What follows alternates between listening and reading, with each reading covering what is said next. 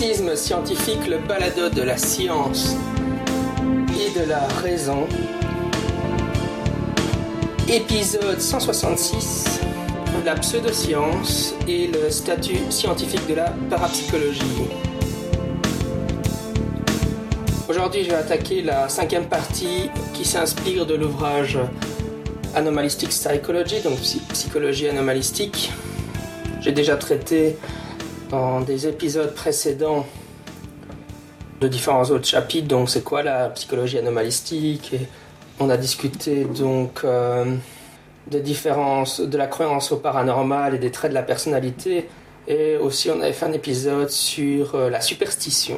Et donc maintenant on arrive au chapitre consacré dans le livre consacré à l'épistémologie. Et donc euh, est-ce que la parapsychologie est une science et une pseudoscience? Comme d'habitude, je ne vais pas suivre exactement le, contenu du chapitre. Euh, je vais un peu euh, vous donner mon, mon résumé, mes réflexions personnelles aussi sur le sujet. Donc, dans l'ouvrage Anomalistic Psychology, c'est un ouvrage collectif. Et sur les quatre auteurs, il y en a un qui est particulièrement connu chez les sceptiques, et c'est Christopher French ou Chris French. Et donc, en fait, c'est le chapitre qu'il a écrit est-ce que la parapsychologie est une science ou une pseudoscience? Alors je dois dire que mon, opinion personnelle a évolué sur le sujet au cours des années. Comme tout euh, sceptique débutant, euh, si vous m'aviez parlé il y a certainement une, bonne dizaine d'années, je vous aurais dit, euh, bah oui, la, parapsychologie c'est clairement une pseudoscience. En réalité, les choses sont beaucoup plus complexes que ça et j'ai une, position aujourd'hui beaucoup plus nuancée. Évidemment, les, choses sont plus complexes. On appelle ça donc en philosophie la question de la démarcation. Comment différencier entre science et pseudoscience. Et là, d'ailleurs, classiquement, on peut dire qu'il y a deux grandes positions. Il y a les relativistes et les rationalistes. Évidemment, les sceptiques sont dans le camp des rationalistes. Le relativisme, c'est dire qu'en réalité, il existe toutes sortes de ce qu'on appelle des programmes de recherche ou des paradigmes. Euh, l'astrologie, l'astronomie, euh, la théorie de l'évolution et le créationnisme, etc. Mais finalement, pour les relativistes, euh, ces paradigmes sont le fruit de processus sociologiques et donc il n'y a pas moyen de réellement les comparer et on ne peut pas dire qu'un paradigme est meilleur qu'un autre. Donc tout se vaut finalement. La raison pour laquelle on se on s'imagine que par exemple euh, l'astronomie est supérieure à l'astrologie, euh, c'est uniquement à cause de la culture dans laquelle nous sommes actuellement et à cause de processus sociologiques. À l'inverse, le rationalisme, c'est quoi? C'est penser qu'il y a moyen de comparer les paradigmes entre eux et qu'il y a des critères qui permettent de dire que certains paradigmes sont supérieurs les uns aux autres. Et donc de faire une sorte de, gradation euh, des, paradigmes. Euh, rationaliste est souvent un un synonyme de sceptique dans le sens de sceptique scientifique. Donc rationaliste, c'est quelqu'un qui pense qu'on peut distinguer, qu'on peut dire non, non, la, théorie de l'évolution, c'est clairement une meilleure description de la réalité que euh, le créationnisme terre jeune. Non, l'astronomie est clairement une meilleure description de la réalité que l'astrologie. Non, la chimie est largement supérieure à l'alchimie, etc., etc., etc. Tout ne se vaut pas pour les rationalistes. Et donc la question de la démarcation, c'est justement comment est-ce qu'on fait cette distinction? Parce que ça peut paraître relativement évident quand on n'y a pas beaucoup réfléchi, mais finalement les, épistémologues, donc les philosophes des sciences, ont cassé la tête sur ce sujet pendant pas mal d'années et ça reste un sujet de débat. C'est pour ça qu'il y a des relativistes et des rationalistes et toutes sortes de positions intermédiaires, c'est parce qu'il n'y a pas de consensus philosophique sur la question. Alors, bon, au départ, la vue euh, naïve de la science, c'est ce qu'on appelle la vue inductiviste. Donc sur la induction. Alors ici, euh, Chris French cite l'ouvrage classique de Chalmers, Alan F. Chalmers, qui, euh, si vous ne l'avez pas lu, vous devez vraiment lire. C'est un excellent livre sur l'épistémologie. Ça s'intitule Qu'est-ce que la science? Donc de Chalmers. Et ça, ça, c'est un livre qui présente les différents courants d'épistémologie au cours du XXe siècle. Commence à dater un peu maintenant mais ça reste quand même un livre euh, qui me semble une, excellente référence à avoir lu pour votre culture euh, philosophique et particulièrement épistémologique. Donc euh, je me base sur ce livre-là, tout comme Chris French. Alors le problème de l'induction, qui a été formulée au départ par David Hume. C'est bon, la, vision naïve de la science, c'est dire on va faire un certain nombre d'observations d'un phénomène, et puis on va faire une induction, on va en induire une loi. Par exemple, on, observe tous les jours que le soleil se lève le matin et on en tire la loi le soleil se lève tous les, matins. Ou bien on observe que l'eau bout systématiquement à 100 degrés et on, tire la loi, euh, l'eau se met à bouillir à 100 degrés. Ou encore, euh, on observe toutes sortes de signes blancs et en, on en fait l'induction, tous les signes sont blancs.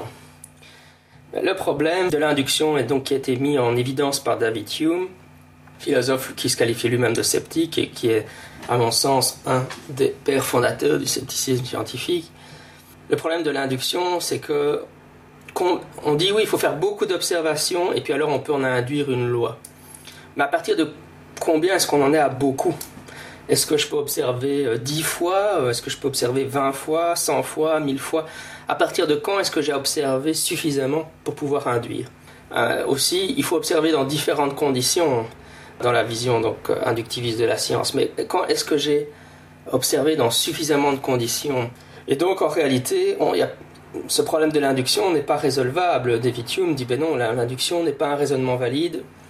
Donc, euh, c'est-à-dire qu'en réalité, on peut observer autant de fois qu'on veut, en réalité, on ne peut jamais conclure. Donc, l'histoire des fameux signes blancs, c'était qu'au Moyen-Âge, un inductiviste naïf, enfin, dans ce style-là, aurait observé que des signes blancs, il en aurait induit que tous les signes sont blancs, mais évidemment, il y avait des signes noirs en Australie qu'il n'était pas capable d'observer.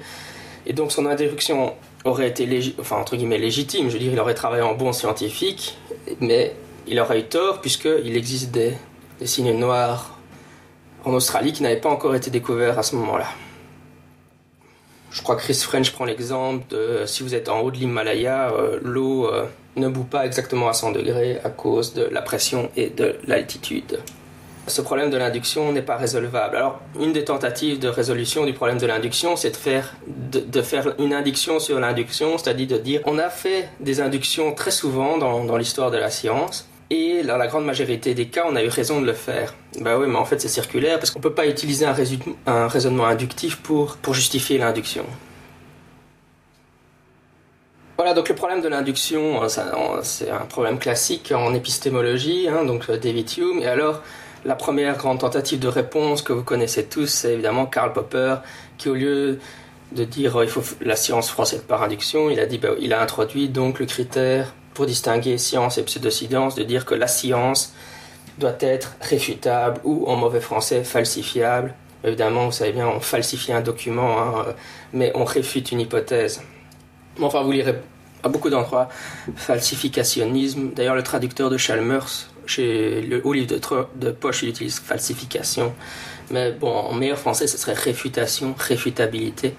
Donc le critère de Popper pour distinguer la science de ce qui n'est pas de la science, c'est de dire si on ne peut pas réfuter une hypothèse, alors on n'est simplement pas dans de la science.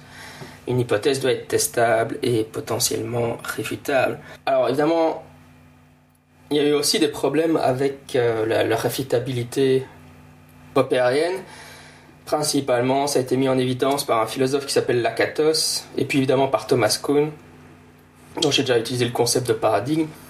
Mais Lakatos, ce qu'il a observé, c'est qu'en réalité, le critère poppérien fonctionne très bien en théorie, comme ça, dans, dans le monde des idées, mais si on observe l'histoire des sciences, ça ne fonctionne pas, parce qu'on observe qu'en réalité, très souvent, à travers l'histoire des sciences, les scientifiques ont utilisé des, hypothèses ad hoc, donc ont protégé euh, leurs hypothèses de, réfutation évidente. Donc, ils avaient un modèle, ils ont fait un test, le test réfutait le modèle tel qu'il était formulé à l'époque, mais au lieu de dire ah ce test est réfuté, ils ont conservé le modèle, ils, ont, ils ont dit euh, voilà, ils ont soit rajouté des hypothèses pour le protéger, ou ils ont continué à le défendre malgré tout, malgré la réfutation apparente. Et ce qu'on observe, c'est que après coup, ben, pour toute une série de ces modèles, les scientifiques ont eu raison.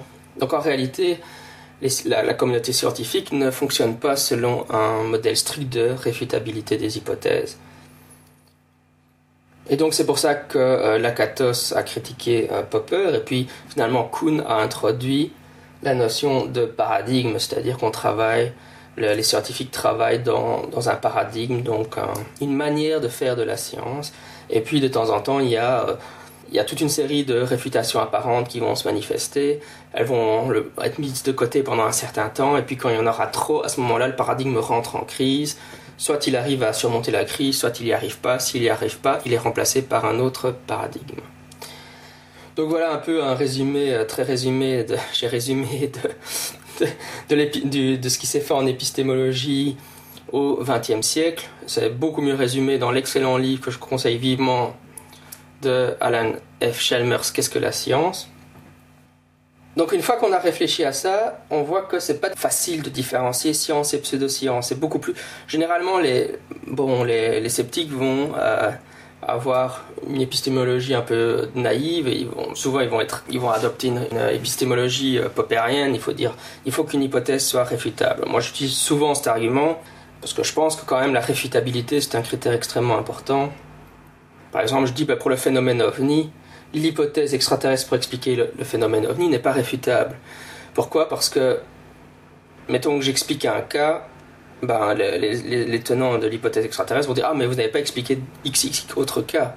Puis si je m'amuse à expliquer ces cas-là, ils vont faire une régression il y aura toujours des cas qui resteront inexpliqués. De toute façon, il y a toujours de nouveaux cas qui apparaissent. Donc, on peut, les sceptiques peuvent s'amuser à expliquer autant de, manière prosaïque autant de cas qu'ils veulent.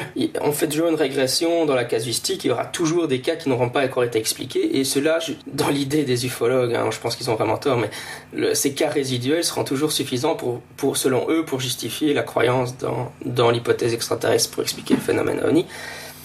Et même si c'est impossible, hein, c'est totalement impossible, mais imaginons un monde où on arrive à expliquer 100% de la casuistique ufologique, bah, il se pourrait toujours que fait, le cas euh, authentique d'un vaisseau extraterrestre n'ait pas été euh, enregistré dans la casuistique. Il n'y a, pas eu d'enquête ufologique, il n'y a pas eu de. Personne n'a pris des notes, personne n'a publié le cas, et donc, même si on expliquait absolument tous les cas, on pourrait toujours dire ouais, mais il se pourrait que les extraterrestres soient venus, mais euh, que le cas n'ait pas été enregistré dans la casuistique. Donc euh, l'hypothèse extraterrestre pour expliquer le phénomène ovni est clairement euh, irréfutable. Donc euh, voilà, le, critère de la réfutabilité est quand même un critère extrêmement important. Mais bon, ça rend les choses compliquées au niveau toujours de la démarcation. Qu'est-ce qui différencie science et pseudoscience? Alors ça, Chris French n'en parle pas, mais il est possible de prendre des critères externes ou internes les critères externes seraient purement sociologiques, et généralement c'est les sociologues qui adoptent cette approche-là, par opposition aux critères internes. La réfutabilité, c'est typiquement un critère interne. Ah, les critères externes, ça serait est-ce que la, discipline en question, dont on se demande si c'est vraiment une science ou pas, est-ce qu'elle montre des signes extérieurs, non pas de richesse, mais de scientificité? Donc on ne s'interroge pas à ce que dit vraiment la science elle-même, on, on observe est-ce qu'ils ont des labos de recherche, est-ce qu'ils ont des publications à comité de lecture, est-ce qu'ils publient des manuels pour enseigner la discipline? Enfin voilà, donc il y a toute une série de critères comme ça purement extérieurs. Et on peut voir si euh, la discipline en question euh, fonctionne comme ça. Maintenant, évidemment, ça, vaut ce que ça vaut. Bon, ça, quand on met l'a priori, euh, l'implicite, c'est que si la, la, discipline montre des signes extérieurs de scientificité, c'est que c'est une science. Par exemple, là, si on compare, la parapsychologie fait beaucoup mieux que l'ufologie sur ces critères extérieurs. Pourquoi? Parce que la parapsychologie, il y a des enseignements universitaires.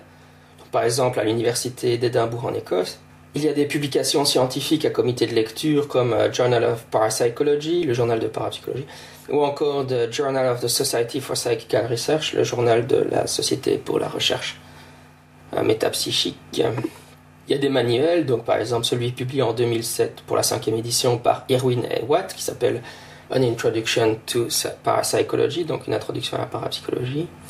Et donc ils ont évidemment des laboratoires de recherche comme par exemple celui de l'Institut noétique. Donc euh, au niveau des signes extérieurs de scientificité, la parapsychologie fait beaucoup mieux de l'ufologie, puisqu'en ufologie on, on trouve pratiquement rien de tout ça, mis à part l'existence du GEPAN au sein du CNES. Mais il euh, n'y a rien, il n'y a pas il n'y a pas de publication scientifique exclusivement consacrée à l'étude du phénomène ovni.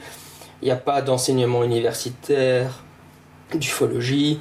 Il n'y a pas de manuels vraiment qui ont été édités, etc.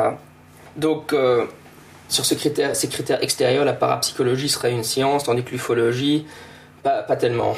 Ça relèverait de la pseudoscience. Donc après les critères externes, on peut passer aux critères internes. On a vu la réfutabilité. Au niveau de ces critères, euh, Chris French n'en parle pas, mais je vais prendre les critères les plus généraux que j'ai trouvés, que j'ai trouvés donc dans ma bibliothèque dans un dans une encyclopédie de philosophie qui s'appelle The Shorter Routledge Encyclopedia of Philosophy. Euh, voilà, donc ça c'est ce que vous trouvez dans une encyclopédie de philosophie euh, sous critères de, enfin, problème de la démarcation. Qu'est-ce qu'il donne comme critère ben, Pour faire science, il faut que ce soit. Donc, euh, contrairement aux non-sciences, la science 1 est empirique, 2 recherche la certitude, 3 procède en utilisant la méthode scientifique, 4 décrit le monde observable et pas un monde inobservable, et 5 est cumulative et progressive. Évidemment, l'auteur euh, qui s'appelle Atkinson, qui est un épistémologue réputé, il donne ses critères et puis la première chose qu'il dit, c'est que ces critères ne font pas consensus. Euh, les philosophes débattent abondamment autour de chacun de ces critères. Mais ça vous donne une idée. La science devrait être empirique, rechercher la certitude, procéder en utilisant la méthode scientifique, décrire un monde observable et être cumulative et progressive. Voilà, donc déjà, vous, voyez, hein, si vous commencez à réfléchir comme ça, bah, si on prend l'exemple de la psychanalyse, est-ce que la psychanalyse décrit un monde observable ou inobservable? Est-ce que l'inconscient de type freudien, dans sa métaphore hydraulique, on n'est pas déjà du côté de l'inobservable plutôt que d'écrire un monde observable euh, Voilà, on peut commencer à réfléchir.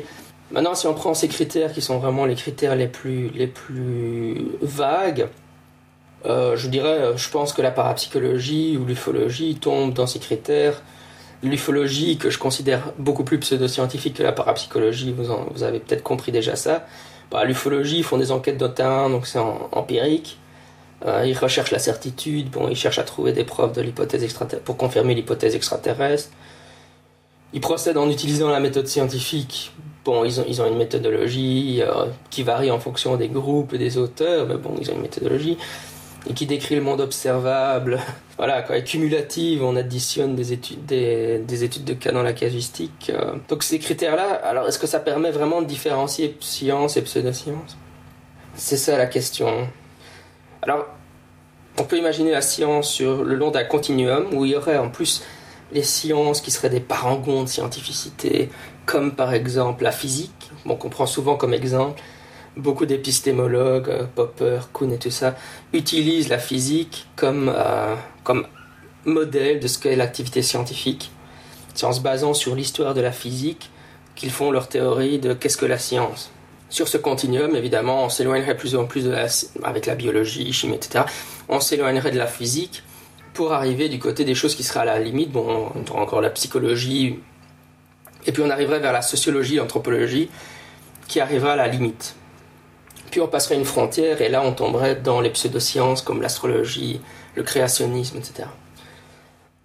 Encore un autre auteur dont Chris French ne parle pas, mais que je voulais évoquer, parce que je suis un fan, Massimo Pigliucci, donc, qui est un sceptique biologiste et épistémologue américain d'origine italienne.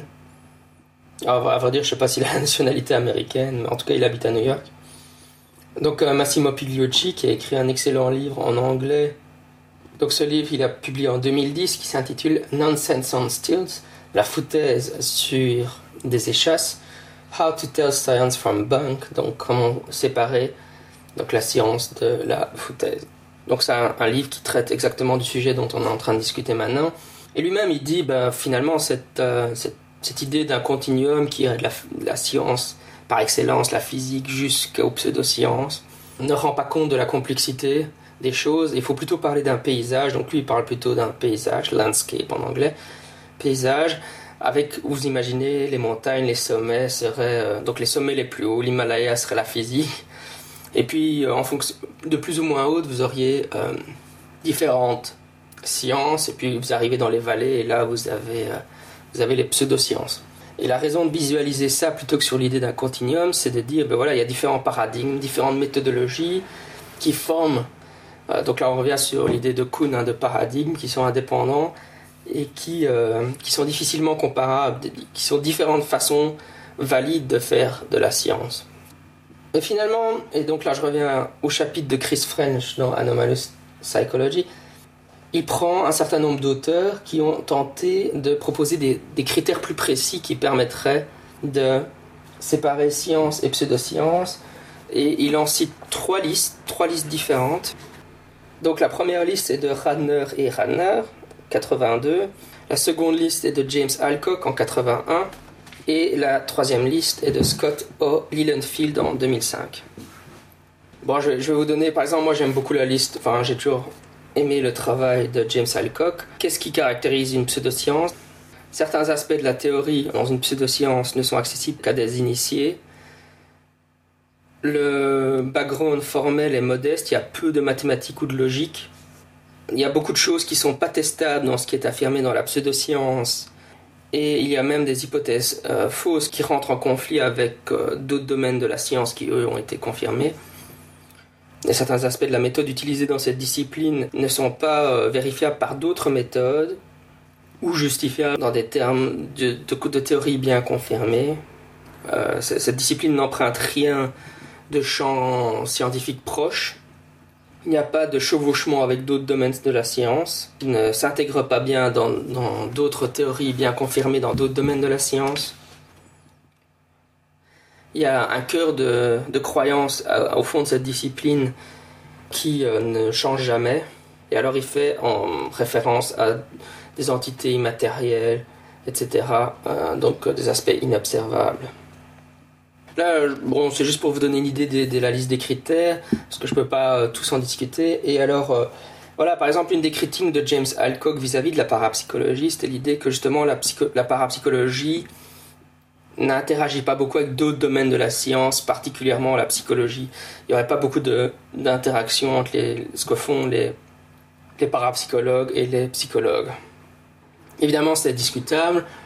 Et on peut se demander, voilà, quand Daryl Bem fait son expérience récemment, publie son article avec sa série de méthodologies où il reprend des protocoles classiques de la psychologie, mais en inversant la causalité pour qu'il y ait un, phénomène de précognition. Voilà, il essaye de justement l'intégrer dans le champ plus classique de la psychologie. Donc on voit qu'il y a des tentatives qui sont faites pour qu'il y ait un dialogue plus, plus important entre parapsychologie et psychologie. Donc c'est discutable, mais on voit comment ce genre de critères peut être déployé pour justifier que telle et telle discipline relève en réalité de la pseudoscience ou de la science. Mais la critique de Chris French, elle porte pas tellement là, mais elle porte que justement il compare donc les critères de Radner et Radner, d'Alcock et de Lillenfield, et ce qui montre, c'est qu'ils n'ont pas les mêmes critères, ce qui pose un peu problème. Donc, il n'y a pas. Euh, il n'y a pas de critères qui fassent consensus sur quels seraient les critères qui permettent de différencier science et pseudoscience. Euh, les auteurs ne sont pas d'accord entre eux, ne proposent pas les mêmes critères. Et alors, ce qui est intéressant, c'est que donc, le plus ancien, c'est Radner et Radner, donc il date de 82, et il met des critères, par exemple, Radner et Radner mettent des critères comme par exemple l'appel au mythe, qui serait la tendance à affirmer que certains mythes sont euh, vrais littéralement.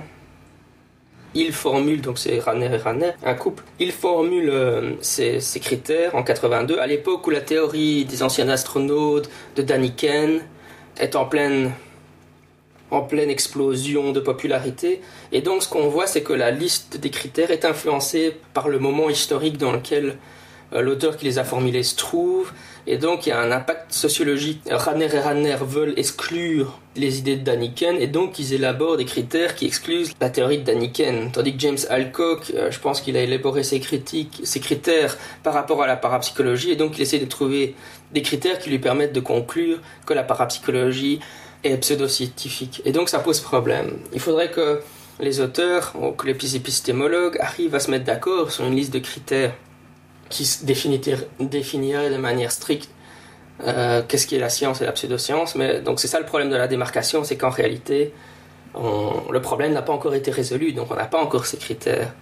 Alors évidemment, les, les relativistes disent, ben voilà, justement, il n'y a pas moyen de distinguer science et pseudoscience, donc tout se vaut. Moi je pense que euh, y a quand même, on a quand même des éléments qui permettent de distinguer science et pseudoscience, surtout dans des cas très clairs comme euh, l'astrologie ou l'homéopathie, etc.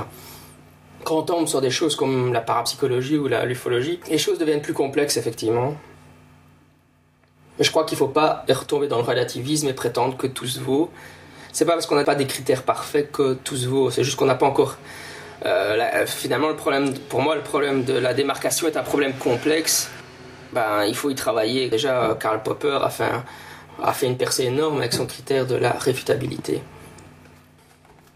Donc finalement, Chris French prend toute une série de critères par rapport à la réfutabilité, euh, par rapport à l'utilisation des mathématiques ou de la logique. Euh, il prend tous ces critères il les applique à la parapsychologie. Il en conclut que la parapsychologie s'en sort plutôt bien.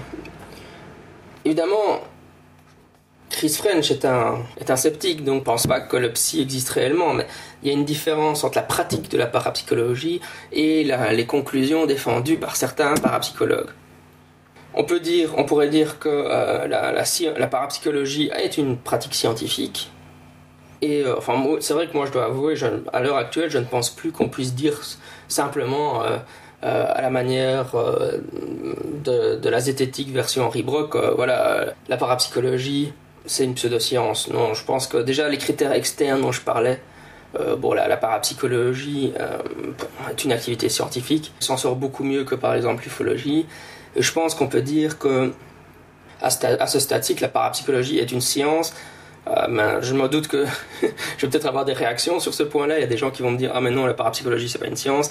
C'est peut-être un peu, euh, on verra. Hein, euh, je dire l'idée générale chez les sceptiques c'est que la parapsychologie relève de la, de la pseudoscience moi, je pense que les choses sont plus complexes que ça, donc à l'heure actuelle, je dirais non. Maintenant, ça ne veut pas dire que les résultats ou les théories qu'ils défendent ne doivent pas être critiqués. Ça veut juste dire que la pratique en elle-même, ils font des expériences en laboratoire, ils les publient euh, dans des revues à comité de lecture, elles sont sujets justement au, peer review au comité de lecture, et Chris French aussi arrive à une conclusion relativement similaire, et donc je suis, je suis d'accord avec lui sur ce point. Il discute quand même de la question de la fraude en sciences et de la fraude en parapsychologie. Effectivement, je pense que c'est un point très important. Euh, quand, dans l'épisode où j'avais interviewé Richard Monvoisin sur sa thèse de doctorat, dans sa thèse de doctorat, Richard Monvoisin disait dans une note de bas de page que euh, Henri Brock affirmait ne plus vouloir s'intéresser à la parapsychologie parce que c'est un, domaine qui était complètement plombé par la fraude. Je cite de mémoire évidemment. Et euh, j'étais assez critique de cette phrase. Moi, ça m'avait un peu choqué parce que je pense que, en tant que sceptique, même si l'affirmation d'Henri Brock, même si son évaluation, donc mettons que la parapsychologie soit un domaine rempli de fraude partout, même si ça c'est vrai, ça ne veut pas dire que les scientifiques ne doivent pas s'y intéresser, euh, ne doivent pas critiquer, ne doivent pas s'y investir. Je pense pas qu'un vrai sceptique peut à un certain moment dire oh maintenant c'est fini, bah, évidemment, d'un point de vue purement personnel, hein, je peux dire, oh, j'en ai ras-le-bol, je laisse tomber l'ufologie, je prends ma retraite, je laisse tomber mon, mon travail sceptique, ça évidemment, hein, je veux dire, on peut, je sais pas, on peut, on peut laisser tomber euh, le scepticisme et se consacrer au jardinage ou à n'importe quel autre domaine. Ça, je ne dis pas du tout. Mais je pense pas qu'on puisse dire à un moment, ah, il faut. En tout cas, le mouvement sceptique contemporain doit continuer à travailler sur ces sujets-là, sur tous les sujets. Il n'y a pas de sujet à un moment qui soit complètement dépassé ou qui ne méritent plus euh, notre attention. Entre autres parce que les pseudosciences, et là je parle même des vrais euh, hardcore pseudosciences comme l'astrologie, le reiki, etc. Ils sont en mutation permanente, il y a tout le temps des changements, il faut documenter tout ça, hein, toutes les évolutions. Euh, scepticisme, ça veut dire enquête, recherche, donc c'est un travail permanent à faire, de créer une, une littérature sceptique, d'analyse critique de ces sujets-là. On peut, à aucun moment on peut dire ah non, maintenant Sauf à un niveau personnel, on peut dire, ah, je laisse tomber ça, quoi, mais. Évidemment, ça c'était un angle d'attaque sur cette remarque d'Henri Brock, encore une fois notée par Richard Monvoisin dans une de ses notes de bas de page. Hein. Enfin, moi ça m'avait fait un peu bondir de ma chaise. L'autre angle d'attaque, c'est dire, mais est-ce que c'est vrai que la parapsychologie est un domaine plombé par la fraude? Euh, Chris French aborde la question, il cite euh, un certain nombre d'exemples. Il, y a des exemples documentés de fraude en parapsychologie, hein, soyons clairs.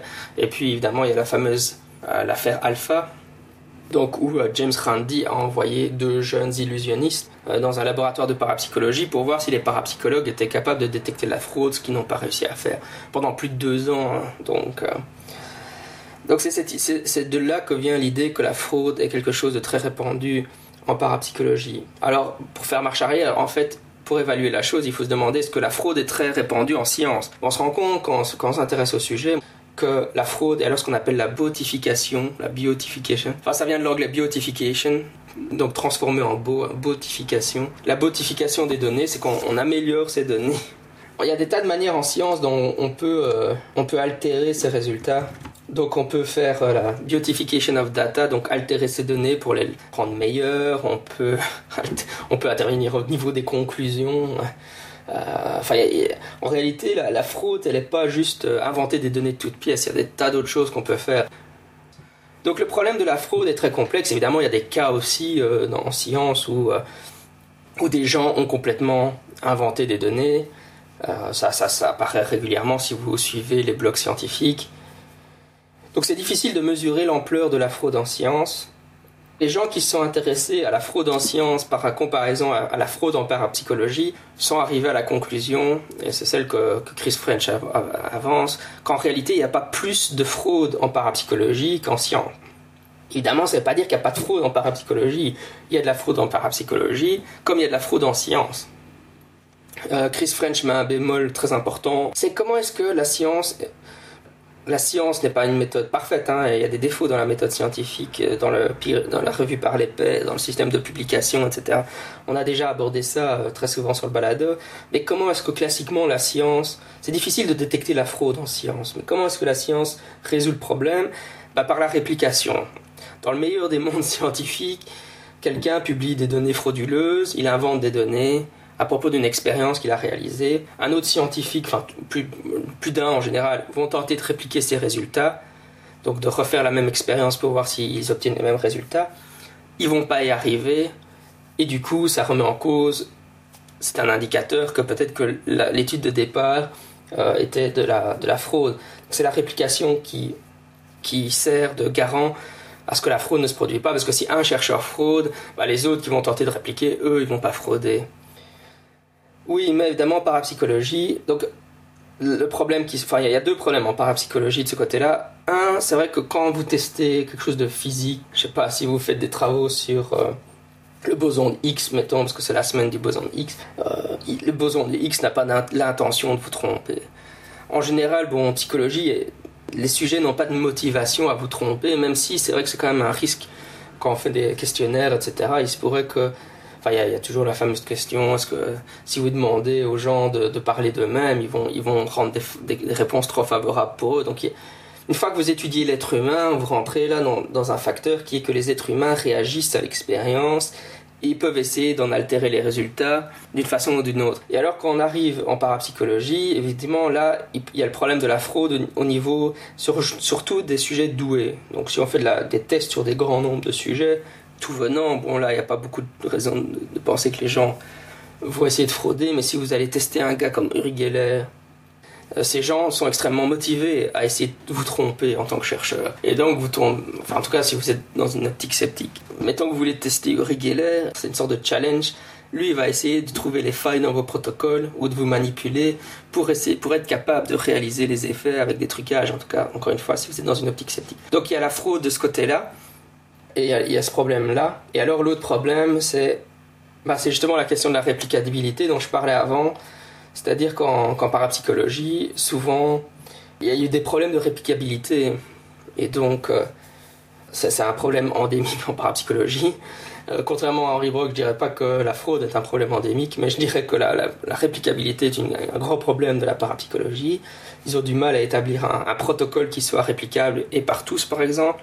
Mais bon, évidemment, on peut, étudier l'effet expérimentateur, etc. Mais, mais malgré tout, euh, si d'autres chercheurs n'arrivent pas à répliquer les résultats, c'est le, le garde-fou principal contre la fraude qui tombe. Voilà, donc j'ai un peu euh, fait le tour du chapitre de Chris French. Donc sa conclusion, c'est qu'il y a différents chercheurs qui ont proposé des critères pour distinguer science et pseudoscience. Et bien que ces critères partagent des thèmes communs, il y a aussi des grandes différences entre ces listes de critères. Quand on applique, euh, je veux dire de toute façon, quand on applique ces critères, les différents critères proposés à la parapsychologie, elle, euh, il semble donc, euh, là, encore une fois, c'est la, conclusion de Chris French, mais je suis d'accord avec lui, il semble que la parapsychologie tombe plus du côté de la science que de la pseudoscience. Et voilà, ça sera mon épisode pour aujourd'hui. C'était Scepticisme scientifique, le balado de la science et de la raison. Je suis votre hôte Jean-Michel Abrassard. D'ici là, la semaine prochaine, sceptiquement vôtre.